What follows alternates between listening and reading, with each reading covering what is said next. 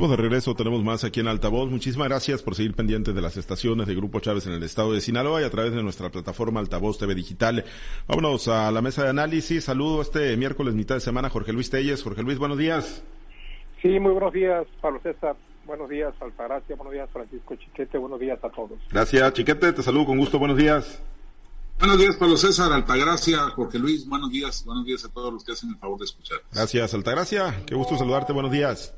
Buenos días, Pablo, Jorge Luis, Francisco. Buenos días a toda nuestra amable audiencia. Gracias. Pues vamos, uno de los temas, no paramos, Jorge Luis, por ocurrencias, ¿no? Y ahí sí, pues en lo personal yo, yo sí coincido, ¿no? Con lo que dijo ayer Héctor Melesio Cuenojeda de, Los Mochis, el secretario de Salud, en torno, pues a lo que está fraguando el químico Benítez para el próximo domingo. Yo creo que Chiquete ya debe estar preparado, ¿no? Para salir a votar en la consulta a la que está convocando el químico, pues porque, pues para ver si hay carnaval, ¿no? Que decida el pueblo, Jorge Luis, estas eh, decisiones y eso, eh, pues que uno no termina por entender entender, ¿no? Cómo estando ya en la cuarta ola del COVID-19, cómo con la cantidad de contagios, ayer otra vez más de 1.300 eh, contagios, ya fallecimientos, ayer fue una jornada de 19 personas muertas, lamentablemente la que se reportó.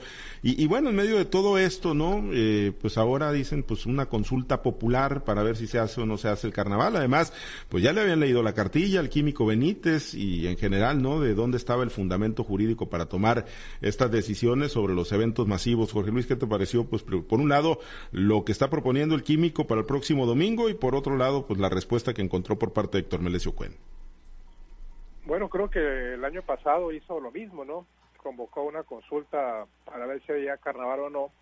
Creo que participaron 300 gentes en una mesa que se puso ahí en la Plaza Machado o en un lugar de esos que hay en Mazatlán, de las plazuelas que hay en Mazatlán, y, y bueno, pues la gente, si votaron 300, la gente votó en contra. No recuerdo exactamente, pero fue una cantidad microscópica, Chiquete debe tener muy bien el dato. Y bueno, pues imagínate, hoy es miércoles, pero una consulta popular de aquí al domingo es, es pues si es una ocurrencia, como bien lo dice Héctor Emilio Cuen. Además, yo creo que no hay ninguna necesidad de eso. Es evidente que no hay las condiciones adecuadas para que se lleve a cabo el carnaval de el carnaval de Mazatlán si bien es cierto, hay por ahí algunos síntomas que nos indican que, la pandemia aquí en Sinaloa y a nivel nacional presenta algunos signos a la baja, pues esto no es una cosa definitiva como para tomarlo ya como base para acordar que se lleve a cabo este carnaval. Yo convengo en que hacer un carnaval eh, representa mucha inversión del sector turístico, prestadores de servicios, del mismo gobierno, los empresarios, ¿Por qué? Porque les genera una utilidad, una derrama económica bastante importante por la gran cantidad de gente que se da cita en Mazatlán y que se congrega sobre todo en los eventos más importantes como son los desfiles de domingo, de martes, coronación de la reina y todo lo que tú quieras. Y si bien es cierto que ya se han hecho anticipos, que se pagan anticipos a los artistas como lo justifique el químico, pues yo creo que nada de eso vale la pena si se está poniendo en riesgo la salud de la gente. Igualmente se dice, pues la gente está en su derecho de asistir o no asistir, nadie le pone una pistola para que vaya, pero eso no es no es un argumento ni serio ni creíble, ¿no? Porque pues ya estando el evento ahí, es un evento muy importante para Mazatlán. Ya se suspendió el año pasado, ya Chiquete nos reseñó que se suspendió también por allá a principios de siglo y a principios de, del siglo pasado causas de la peste y otras razones. Entonces no sería la primera vez. Si es una ocurrencia del químico, ¿no? Porque ¿cómo vas a organizar una consulta popular de aquí al domingo, por favor? Eso es una verdadera vacilada.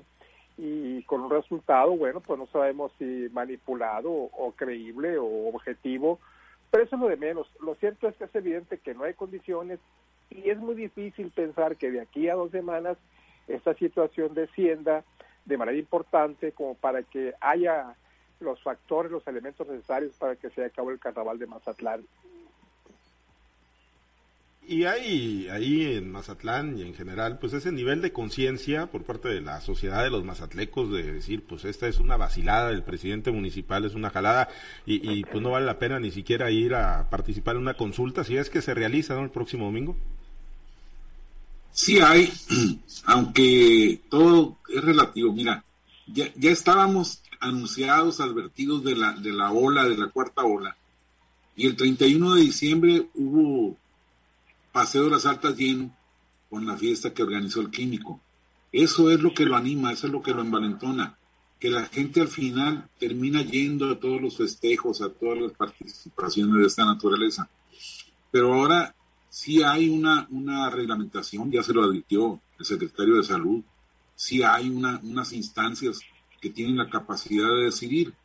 Yo creo que el químico se va a enfrentar otra vez al fracaso. El año pasado lo intentó con la idea de que la gente lo iba a respaldar para que el carnaval se hiciera. Como dice Telles, fue una ínfima participación, no llegó a dos mil personas, pero fue mayoritariamente, más del setenta y tantos por ciento, este, se manifestó en contra. Ahora lo ves en las, en las eh, redes sociales, hay gente que está llamando a defender al carnaval, que llama a participar para que las autoridades lo organicen. Y bueno, todas las reacciones o la mayor parte de las reacciones son contrarias. Entonces es posible que si hace su, charada el, alcalde este, de poner una mesa recolectora de votos, es posible que vaya gente que, que lo va a apoyar, pero seguramente la mayor parte de los que acudan, si es que hay participación, va a ser en contra. Y bueno, ya se sabía, estaba advertida toda la sociedad acerca de esta cuarta ola es absurdo que el alcalde haya seguido aferrado a sus, a sus ideas, pagando adelantos, anticipos. Se le advirtió incluso desde noviembre que no había condiciones para estar convocando a la fiesta. Pero él se aferró y, pues eh, mucha gente piensa que es porque hacen negocio, porque hay una relación familiar ahí con el que contrata los, los artistas y porque el alcalde le gusta eso. Eh, Baste señalar que para este año hay un mil por ciento de incremento al presupuesto de viajes al extranjero, que él habla de promoción. En plena ola, en estos días en que se está incrementando tanto los contagios, las hospitalizaciones y las muertes, el alcalde se fue con su equipo cercano a la fiesta, a la Feria de León, Guanajuato, a promocionar a Mazatlán.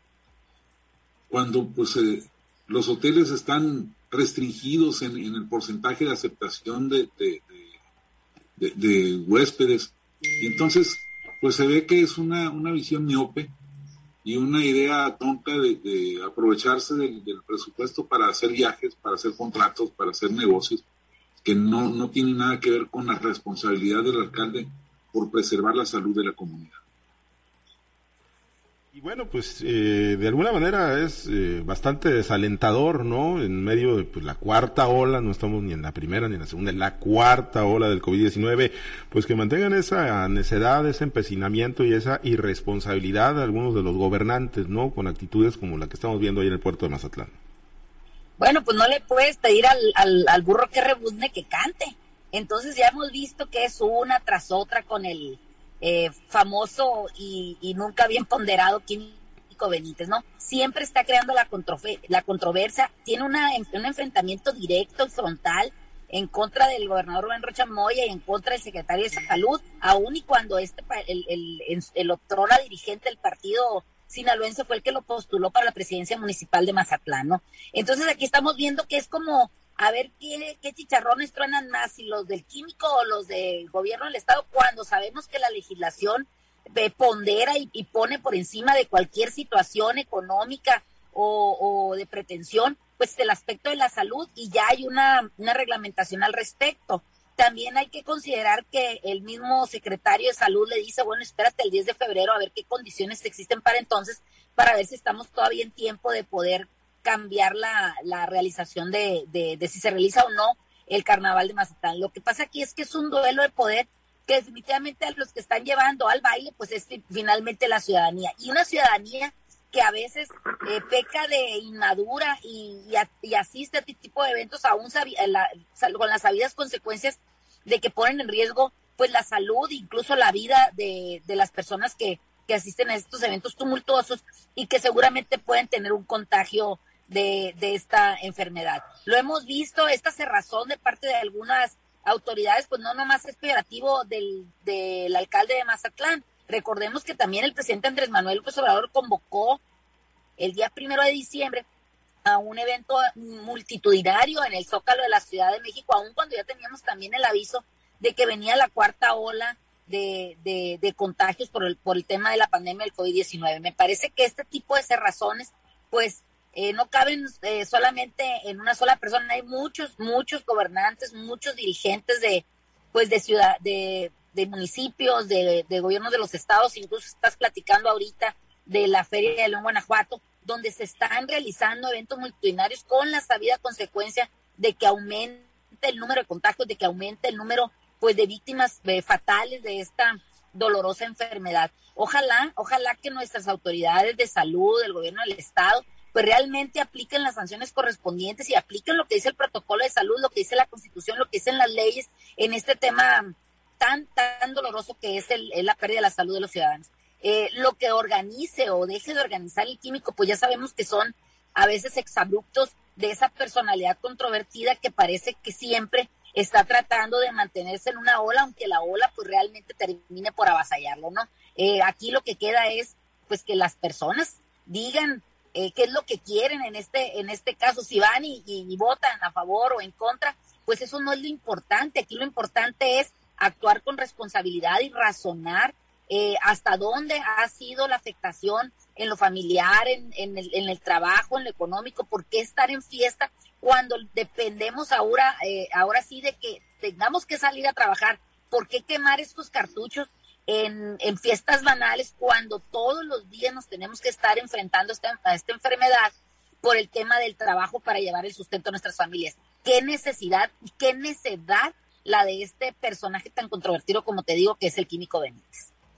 Vemos que sí lo puedan mantener a raya, pues con la fuerza de la ley, ¿no? Como lo dijo el secretario general de gobierno la semana pasada en la conferencia la semanera, pues ver, ver si lo mantienen a raya, digo, final de cuentas, pues hay que seguir privilegiando el tema del cuidado de la salud. Eh, pues ya veremos, ¿no? El domingo qué tanta participación hay, si es que sigue con esta descabellada idea adelante de realizar la, la consulta. Bueno, eh, Jorge Luis, ayer se realizó la manifestación, la marcha nacional, bueno, manifestación, concentraciones en puntos emblemáticos de todo el país. Sinaloa no fue la excepción. Mazatlán, Culiacán, Los Mochis, los colegas periodistas, todo el gremio de la comunicación salió pues a sumarse, ¿no? Al repudio, no nada más por el asesinato de Lourdes Maldonado, no nada más por los tres asesinatos de periodistas que ya se han registrado en este arranque de años, sino por la impunidad en general que sigue privando en torno a los crímenes contra la libertad de expresión o contra quienes ejercemos el periodismo.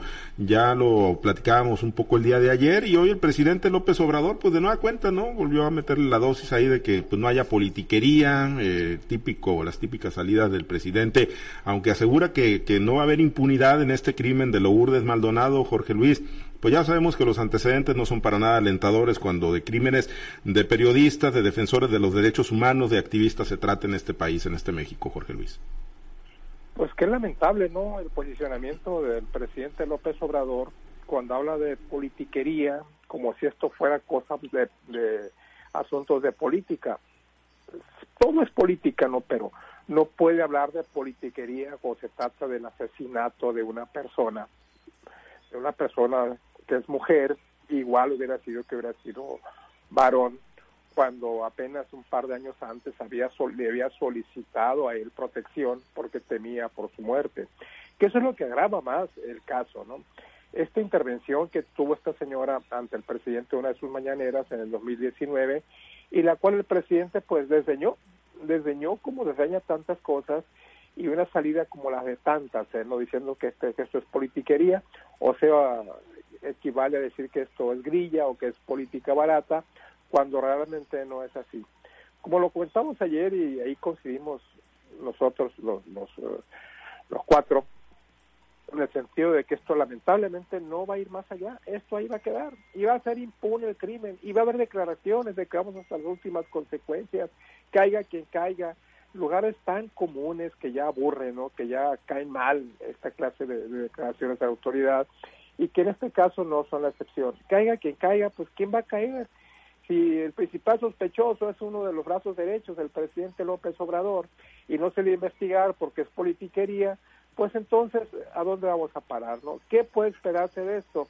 Este crimen se suma, se va a sumar a muchos que han quedado en impunidad, que no se han resuelto, y así hagamos, quememos eh, el Palacio Nacional y nos manifestamos por todo México, va a ser exactamente igual. no va a haber ninguna respuesta porque no hay interés, no hay interés. Y la respuesta del presidente nos demuestra muy claramente cómo se le reservaron las cosas y cómo está dispuesto a no ceder, a no molestar ni tan siquiera con el pétalo de una flor a quien es su gran amigo como es Jaime Bonilla, uno de los principales empresarios y políticos de la ciudad de Tijuana y del estado de Baja California en general. Ah, politiquería, chiquete, este movimiento de los periodistas, de los defensores de los derechos humanos, de los activistas, eh, el que se realizó el día de ayer. Yo creo que es politiquería la del presidente. Mira, duele el asesinato de personas que pues pierden la vida por decir lo que piensan, por trabajar, por comunicar lo que están viendo, por darle a la sociedad la información que, que requiere. Duele la falta de resultados, pero sobre todo esto se agrava más con una actitud como la del presidente y la de todo el aparato. De un tiempo acá, sobre todo en estos tres años, hemos visto que no hay una respuesta empática, no hay un compromiso, vamos a resolverlo. Se da la fórmula, así, esto no, no va a quedar impune, pero no se ve el ánimo de veras de, solucionar del presidente, que, al menos nos quedara la satisfacción como sociedad de decir, lo intentaron. No, estamos viendo ya desde ahorita que el presidente dice que es algo en contra suya, que es una politiquería para afectar a su gobierno. Eso es, eso es lo peor que, que pueda haber. Entonces, no tenemos esperanza, no tenemos posibilidades de respuesta. Eso es lo que a mí me parece, me termina de indignar más si era posible ya en, en, esta, en estas condiciones. Yo insisto, antes había este, por lo menos la, la, sobada del lomo, ya, ya te golpearon, bueno, pues voy y te sobo el lomo. Y ahora no, por el contrario, te doy una rematada. Voy y te acuso de que te estás prestando con tu muerte a que, a que hablen mal de mí. Entonces es una, una circunstancia muy difícil que nos lleva a entender por qué el resto de los crímenes no han sido solucionados, no solo los de los periodistas, los de la sociedad en general. Al presidente le sigue pareciendo que es una estadística orientada a afectar a su gobierno, en lugar de una situación humana, un problema de padres y madres de familia, de familias que pierden a, su sostén o a su, a su cabeza y que, y que desafortunadamente ni siquiera queda el consuelo de la justicia. Yo creo que es algo de lo que hay que corregir, pero el presidente no, no está dispuesto. Y bueno, pues si se trata de un periodista o una periodista asesinada, si en este país se trata de una mujer asesinada, si en este país se trata de un niño con cáncer muerto porque no encuentra medicamentos, pues al final de cuentas la víctima siempre termina siendo el presidente López Obrador.